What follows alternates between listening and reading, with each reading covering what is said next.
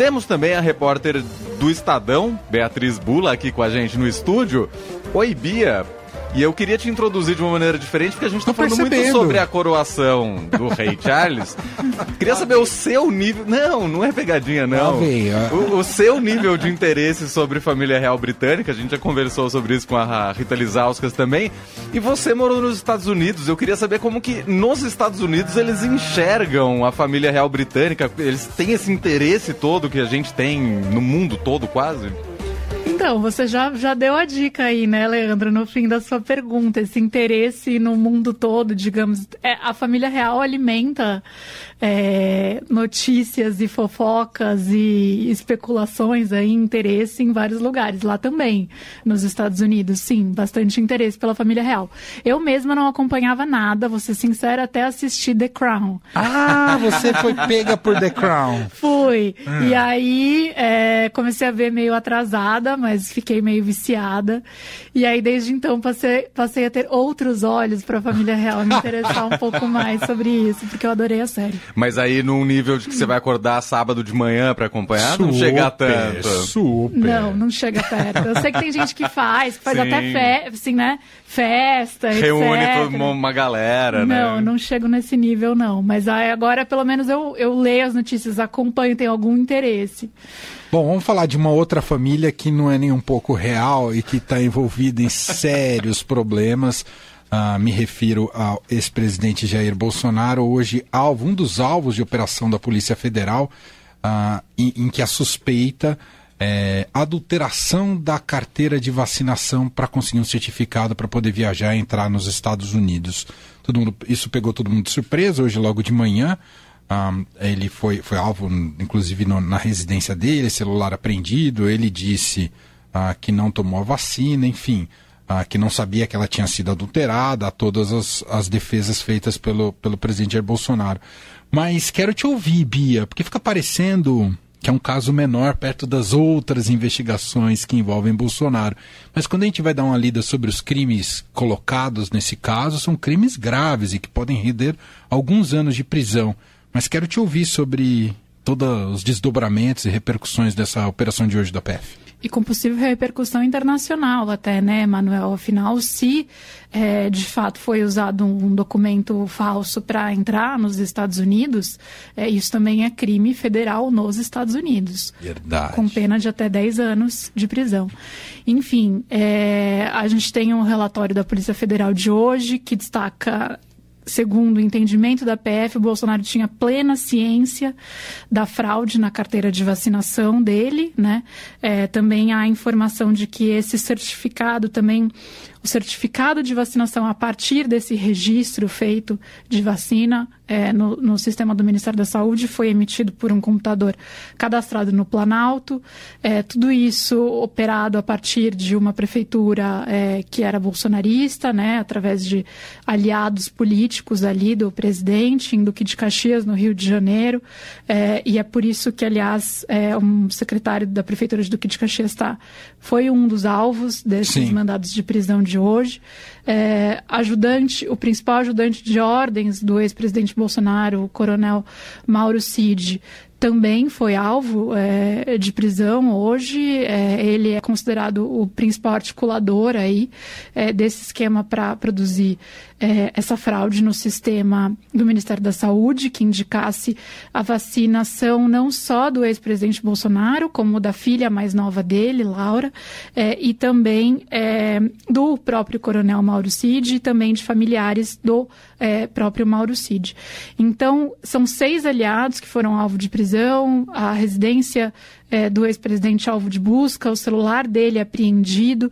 É um caso que realmente não é para onde estava é, todo mundo olhando, né? Muito menos, eu acho Sim. que a defesa é, do ex-presidente Bolsonaro, porque tem uma série de questões aí que nas quais ele, ele está sendo implicado, é, desde o uso do Planalto para divulgação ali de é, narrativas é, de é, fraude nas eleições, narrativas que podem ser entendidas como estímulo aos atos golpistas é, que aconteceram no dia 8 de janeiro, abuso, eventual abuso de poder econômico e político durante a campanha eleitoral também, é, a questão das joias né, recebidas aí da Arábia Saudita. Então, assim, é, vazamento de, de informação da Polícia Federal em live, né, no Planalto, que também é alvo aí desse, é, dessa investigação que corre no Supremo, sob condução do ministro Alexandre de Moraes, das milícias digitais. Então, muita coisa para onde se estava olhando em relação ao ex-presidente Bolsonaro e não a questão da vacinação. Pegou todo mundo de surpresa. É, parece um caso menor? Parece, mas nem tanto, né? É, a Polícia Federal está falando em associação criminosa para inserção de dados falsos de vacinação. De novo, é uma burla aí, uma tentativa de burlar restrições sanitárias dos Estados Unidos e do Brasil também. É, para fazer essa viagem de ida e volta que foi feita. O que se sabe é que no dia 21 de dezembro foi lançado é, esse registro de suposta vacinação do ex-presidente, um registro que foi apagado sete dias depois, pouco antes dele embarcar para os Estados Unidos. É, foi apagado, mas antes de ser apagado foi emitido o certificado de, que comprovava a vacinação. É, ele precisava estar tá com esse registro de vacinação para entrar nos Estados Unidos? Não necessariamente, não sabemos. Há casos em que não é necessário, como viagens em missão oficial. Como ele ainda era presidente, quando ele viajou. Ah, ele entra de, de outras maneiras. Ficou tudo meio nebuloso, na Sim. verdade, naquela época, que visto que ele usou, né? É, como que ele entrou, mas ele ainda era presidente quando ele decolou aqui do Brasil, né? Ele foi com um avião da FAB. Então ele precisava, não está claro se ele apresentou esse registro lá, também, sim, são todas questões que precisam ser apuradas. É, mas é, os indícios que existem nessa investigação, claro, precisa. É, essa investigação está em andamento e é por isso que houve essa fase dessa operação da PF, inclusive, né, para buscar celular, etc. Então, há se esperar aí, como em todos os casos a gente defende, é, a apuração completa claro. e a análise pelo, devida aí pelo judiciário e a própria manifestação nos autos é, do, do ex-presidente, né? Ele fala que não vai depor, enfim, também está uma confusão. Mas a, a, se confirmar os indícios que existem são de inserção por parte dos aliados do presidente de registro de vacinação no nome dele, no nome da filha, no nome dos ajudantes. Então, assim, realmente, é, num caso em que o ex-presidente propagou informações, inclusive falsas, com relação à vacinação, né? Disseminou um medo com relação à vacina de Covid. Então, a situação ela só piora mesmo é, com relação ao Bolsonaro. Não me parece que é uma coisa tão, é, é tão de menor Trivial. potencial uhum. assim uhum. é, para ele. É, e parece que já está com uma, uma coisa bastante avançada. O que eu acho que é relevante aí, dois pontos para mencionar. Primeiro, a PGR se manifestou contra a busca na casa do Bolsonaro. É, e aí o Alexandre de Moraes, ministro Alexandre... Lindor Araújo, que, que é, subscreveu isso, né? E, e, o Alexandre que concedeu essa busca, né? É, alegando que se é o ajudante de ordens que operacionalizou isso, não tinha como o presidente, tá o então presidente disso. não está ciente disso. É, então eu acho que é um sinal muito claro de que o ministro Alexandre de Moraes ele é, tá, continua sendo bem rigoroso com relação a todas as investigações e essa está dentro desse âmbito do inquérito das milícias digitais e tal, aquele inquérito que é conduzido pelo Alexandre. Uhum. E é, no mínimo, né, a gente só confirma algo que a gente já viu durante o mandato do Bolsonaro inteiro, que é uma confusão ali do que, que é ele, do que, que é o, presidente, né, do que, que é ele pessoal, do que, que é o Estado, né. É, então usa o Planalto para a campanha eleitoral dele mesmo, usa o 7 de setembro para a campanha eleitoral dele mesmo. É... Usa a estrutura do governo para conseguir com que as joias chegassem até ele. Exatamente. O burla burla um sistema, né, se se confirma aí que de fato Sim. ele estava ciente, é, de vacinação para poder viajar, para poder entrar no outro país, para não estar tá aqui na posse do presidente. Então, assim, é, é muito descaso, no mínimo, sem contar os possíveis crimes cometidos aí em todos esses casos mas muito descaso com a figura de um presidente, né? E uhum. com o cargo que ele ocupa e, e uma confusão ali entre público e privado também muito, muito nítida nesse mandato do Bolsonaro.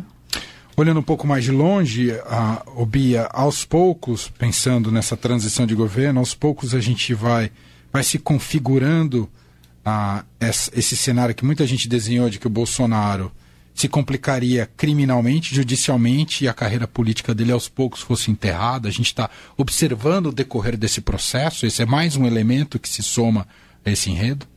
Com certeza, né, Manuel? O que a gente sempre é, pondera é que tem uma base de apoio do Bolsonaro, né? Que Sim. política ali que é, relativiza, digamos assim, todas as, as questões que estão no entorno dele. Então, o quanto isso vai impactá-lo politicamente aí não sabemos. Mas é um é, é um cenário é, complexo para o ex-presidente Bolsonaro. Assim, eu acho que esse é um, um sinal hoje a gente teve esse sinal claro, porque há outras frentes de apuração que podem complicá-lo. É, o quanto isso vai dar mais força para ele politicamente ou não, acho que é uma história que a gente ainda vai assistir. Uhum, e só um adendo, uma notícia que saiu há pouquinho agora no Estadão, uhum. que ao autorizar essa operação, o ministro Alexandre de Moraes mandou a Polícia Federal apreender armas e o passaporte do ex-presidente Jair Bolsonaro polícia fez buscas na casa do ex-presidente em Brasília, onde apreendeu o celular dele, mas segundo apurou o Estadão, o passaporte e as armas não foram encontrados. É. Uh, antes da Bia, da gente se despedir da Bia, eu precisava te ouvir, Bia, porque a gente tem também, eu vou mudar de assunto agora, né? A gente seguirá acompanhando todos os desdobramentos desse caso, dessa operação da PF que envolve o ex-presidente Jair Bolsonaro, mas quero te ouvir rapidamente porque há uma expectativa por daqui a pouco sai é, Copom em relação à decisão, à taxa básica de juros da economia brasileira. A gente já vem acompanhando há algum tempo a pressão sobre o Roberto Campos Neto. E aí, Bia? Acho que a expectativa do mercado é de manutenção da taxa básica de juros da Selic no patamar que está, de 13,75. É uma expectativa, é, portanto, que vai, não vai diminuir o tom das críticas, muito pelo contrário, do governo ao Banco Central e ao Roberto Campos Neto, se confirmada. Né? Haver qual que é o tom dos comunicados do Banco Central, se eles vêm num tom um pouco é, menos duro com relação à política fiscal do atual governo e que aí sinalize uma possível, um possível início de redução da taxa de juros na próxima reunião, mas ainda assim, né, é, o governo ele já apresentou o que é o marco fiscal, o arcabouço fiscal, é, ele já está para votação no Congresso, então é, a expectativa é que com isso apresentado, a expectativa do governo com isso apresentado, o Banco Central levasse isso em consideração para acreditar que há uma política fiscal responsável por parte do governo e, portanto, começasse a redução, esse ciclo de redução é, da Selic. É, então, acho que a notícia hoje é se mantém ou se não mantém, e se mantém, se pelo menos indica nesse comunicado que há uma perspectiva de começar a reduzir dali para frente. É, mas, enfim, se tiver mantida essa taxa, acho que ainda que o tom do comunicado seja um pouco melhor, as críticas do governo vão ser pesadas para cima do Roberto Campos Neto. Muito bem. Daqui a pouco a gente deve ter, uh, esperamos que ainda dentro aqui do fim de tarde adorado a gente anuncie aí qual é a decisão do, do Copom em relação à Selic. 6 e 23 Beatriz Bula volta com a gente agora na sexta-feira. Obrigado, Bia, e até lá. Até sexta, Beijo. obrigada.